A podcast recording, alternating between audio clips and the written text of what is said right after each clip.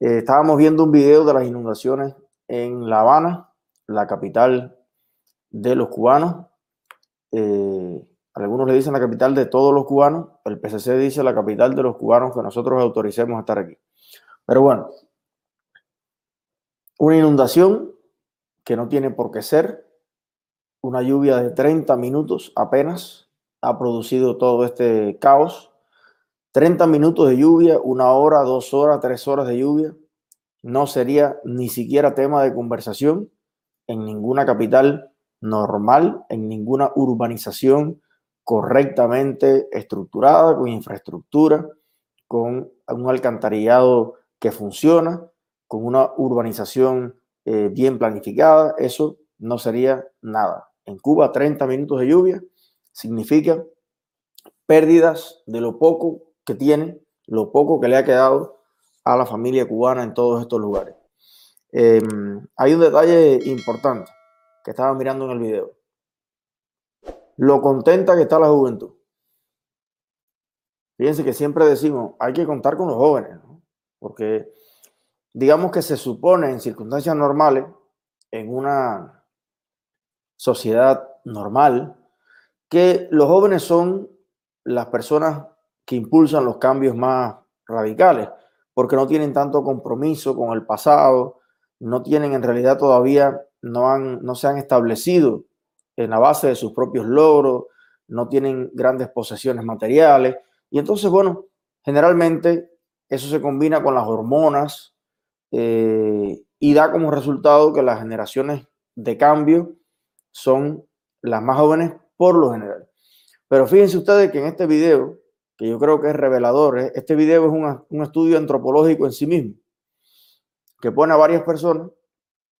Hay tres muchachitas con el agua a la cintura, adolescentes, 14, 15 años, en la edad tal vez de estar eh, presumiendo de bonitas, con, pensando qué carrera van a estudiar, ahí pegadas a la ventana, eh, muy contentas ellas con tener el agua y la cintura. Otra que dice, a mí no me grave, que si no después de Canel no va a resolver nada. El padre de otra de estas muchachitas dice, bueno, confiamos en la revolución. Y solamente hay dos viejitos en este pequeño, en esta pequeña muestra, dos viejitos que supuestamente uno puede pensar que por ser mayores y haber vivido toda la cosa de la revolución, tal vez haber cooperado en algún momento, pues tienen más eh, resistencia a admitir el fracaso. ¿no? Sin embargo, estos dos jubilados fueron los que dijeron, esto está mal, no ahora porque llovió, está mal hace 60 años. Y no hay política ni voluntad para resolverlo. Y el otro que dijo, no, ya yo no, ya yo no compro nada, nada vale la pena. Entonces, me, parece interesante, ¿no? Me parece interesante. Hay otras imágenes. Vamos a ver una foto que le ha dado la vuelta al internet, mucha gente la está comentando. ¿Saben? Ese gesto que hacen las cubanas y los cubanos cuando están pasándola de puta madre, ¿no? Vaya, cosa, genial, ¿no?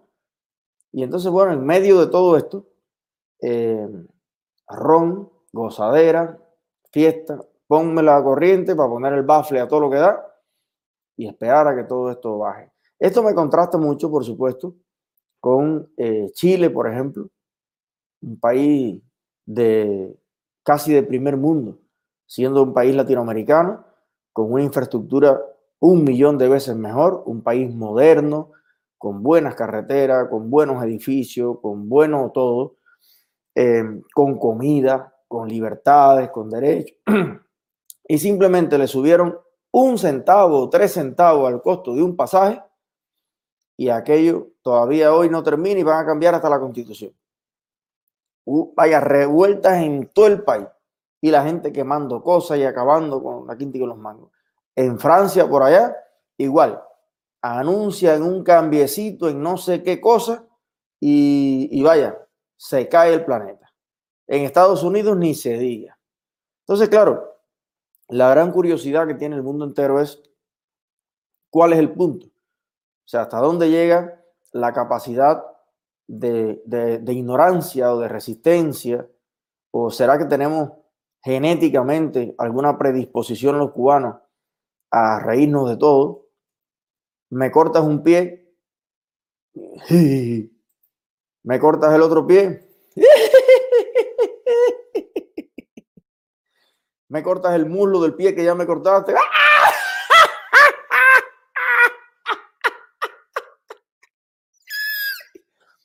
Y ya vienes ya y me clavas un cuchillo en el medio del corazón y, y me muero. Eso sí, con una sonrisa de oreja a oreja. Oiga, qué contentos somos. Qué pueblo más eh, alegre. Fíjate que no pierde la alegría ni en nuestro propio velorio. Y claro, eh, estamos por el mundo entero pidiendo, exigiéndole a las instituciones internacionales, a las Naciones Unidas, a, a otros países.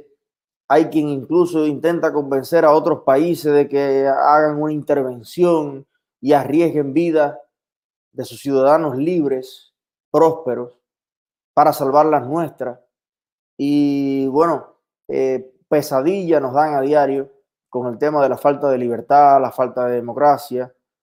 Y cuando usted a veces ve eh, los videos, las cosas que salen dentro de Cuba, en algunos lugares por ahí, fíjate que probablemente si esto llega a pasar en Santiago de Cuba, hubiéramos visto la primera, la primera conga acuática de Cuba la primera conga anfibio de Cuba, lo hubiéramos visto. ¿Usted nunca ha visto a la gente eh, dando meneo con el agua a la cintura? Exacto. Entonces, ahí es donde viene la pregunta que yo lanzaba ayer en la directa y que tendremos que debatirla en algún momento a fondo, ¿no? A lo mejor el problema de Cuba no está donde creemos que está. Hay mucha gente que cree que lo que pasa es que el pueblo de Cuba es un pueblo arrinconado ahí contra una bayoneta y el miedo es el que te hace pues no exigir tus derechos.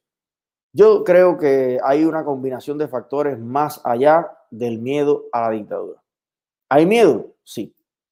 Pero también hay una profunda, profunda, profunda ignorancia, marginalidad, adoctrinamiento, apatía, un apoliticismo, si es que esa palabra existe. Ahí eh, se ha convertido Cuba, o sea, el aspecto fundamental de la marginalidad para mí no es ni siquiera los ingresos en, en dinero, no es ni siquiera que tu casa esté fea o se esté cayendo o vivas en un barrio malo. Para mí la marginalidad es precisamente la desconexión de una persona de la realidad política, de la realidad económica, de, eh, digamos, la, la visión de país, ¿no?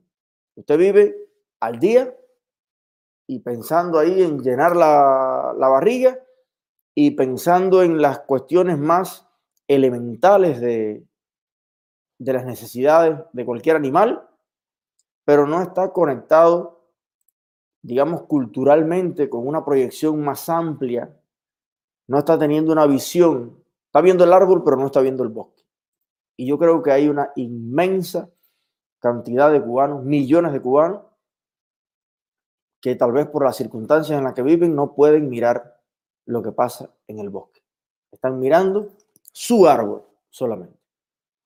Y entonces, bueno, con esas herramientas eh, no se puede esperar otra cosa. Por eso me parece tan importante el asunto de la información eh, todo lo que estamos haciendo desde las redes, porque si no se estuviera haciendo esto, fuera Corea del Norte. La diferencia entre Cuba y Corea del Norte es el exilio y la influencia del exilio en el país y la influencia que está teniendo en los últimos tiempos todos estos canales que le están abriendo los ojos a mucha gente. Pero si tú quitas esto, tú quitas otra ola, quitas, quitas tuyo, quitas, quitas, quitas todo esto, volvemos más o menos a los 70 donde era peor todavía la situación. Y sí, la verdad que eh, yo antes me reía de todas estas cosas, pero me parece que llega el momento en que en que, en que esto tiene que ser un tema serio para los cubanos. Tiene que ser un tema serio para los cubanos. Hay, una, hay, una, hay un debilitamiento del carácter profundo en nuestra sociedad. Hay que admitirlo, hay que sufrirlo, porque esa es la realidad. Esa es la realidad. Estaba mirando otros videos, estaba poniendo liu de unas broncas que había en una escuela, las mujeres dándose trompa, dando salones de moño, para comprar tal vez las tripas estas que están hablando. Y usted veía a los muchachos de 18, 20 años, yo no sé de dónde sacan comida, pero tienen una espalda de metro y pico, fortones con unos teléfonos de última generación. Se tiene que ir de aquí. Algún familiar se lo envió y usted lo ve. Oye, se calentó esto, hacer, se calentó esto, hacer. Mira, yo, tú vas a ver, mira la loca que me dio la grasa. Oye, chaval, esto está bueno. Evidentemente, esa es la muestra de el gran logro de la revolución, el gran logro de la educación, el gran logro de la cultura. Ese es el gran hombre nuevo, que se suponía que iba a ser una persona más consciente, más solidaria, más conectada con su tiempo, con su gente. Bueno, ese proyecto tuvo efectos adversos, como las vacunas cuando salen mal. En vez de inmunizar, lo que hizo fue enfermar de otra cosa. Bueno, tenemos realmente un par de generaciones ahí bien complicadas, bien complicadas de conectar con la realidad y con las cosas eh, que a mi juicio son importantes. ¿no? A lo mejor el que estoy equivocado soy yo. A lo mejor no debiera yo sentir y preocuparme tanto por algunas cosas y debiera, no sé, echarme media banaclú de vez en cuando y, y tú sabes, sacar la lengua, mover la cintura y ser un poquito más feliz. Pero no sé. Yo creo, yo trato de ser lo más feliz que puedo y camino y me gusta cocinar en mi casa, aquí que hay de todo, eh, hago mis cositas, pero siempre al final me embarga esa profunda nostalgia, esa profunda tristeza de lo que pasa en Cuba. Pero no sé, eh, esto a lo mejor es individual, es un tema de, cada cual, ¿no? Yo siento esa necesidad, pero a lo mejor otro no la siente. No hay problema con eso. Para adelante. Los que la sintamos, juntémonos, organicémonos y sigamos impulsando lo que nosotros creemos que es, que es, más justo.